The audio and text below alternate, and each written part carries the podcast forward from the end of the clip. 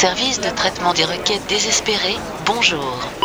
Requête numéro 38491, comment améliorer le Parlement européen? Des ascenseurs qui se croisent sur 17 étages, des couloirs sans fin, difficile de s'y retrouver. Chers internautes, pour améliorer le fonctionnement du Parlement européen, il faut tout d'abord se pencher sur son architecture, car c'est elle qui détermine en grande partie les conditions de travail de nos chers eurodéputés.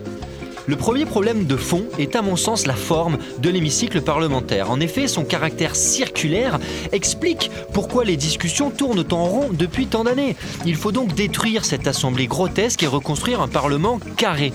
Alors bien évidemment, il ne s'agit pas de faire un simple carré, nous sommes l'Union européenne, il faut donc un minimum de complexité dans tout ce que nous faisons. Ce sera donc un carré avec 28 angles droits pour permettre à chaque pays membre de rester dans son coin au cours des discussions. Ensuite, il faut créer une atmosphère de travail agréable. Le Parlement européen dispose déjà d'une salle de méditation, c'est bien. Mais je pense qu'il faut aller plus loin dans la relaxation et installer une fumerie d'opium à l'entrée du Parlement. Cela permettra de dépasser le clivage droite-gauche ou le clivage hallucination-réalité qui rétrécissent notre vision du monde et donc d'avoir des projets de loi plus imaginatifs ou en tout cas plus rigolos.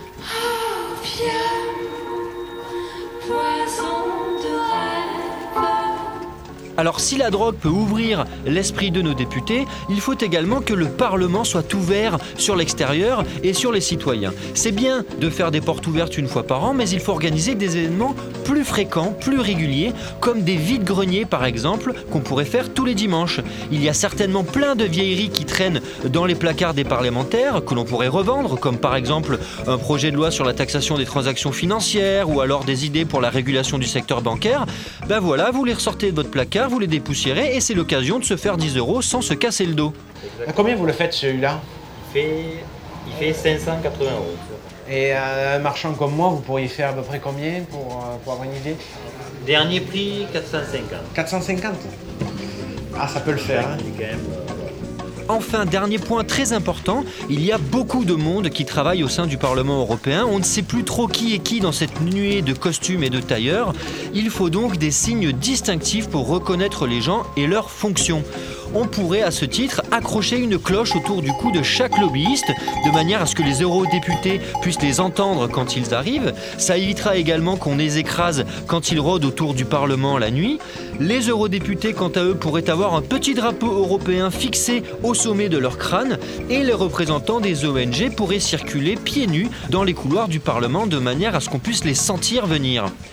Voilà donc les premières pistes de réforme que je compte soumettre directement à la Commission européenne, car comme vous le savez, si le Parlement européen se trouve à Strasbourg, toutes les décisions, elles, sont prises à Bruxelles.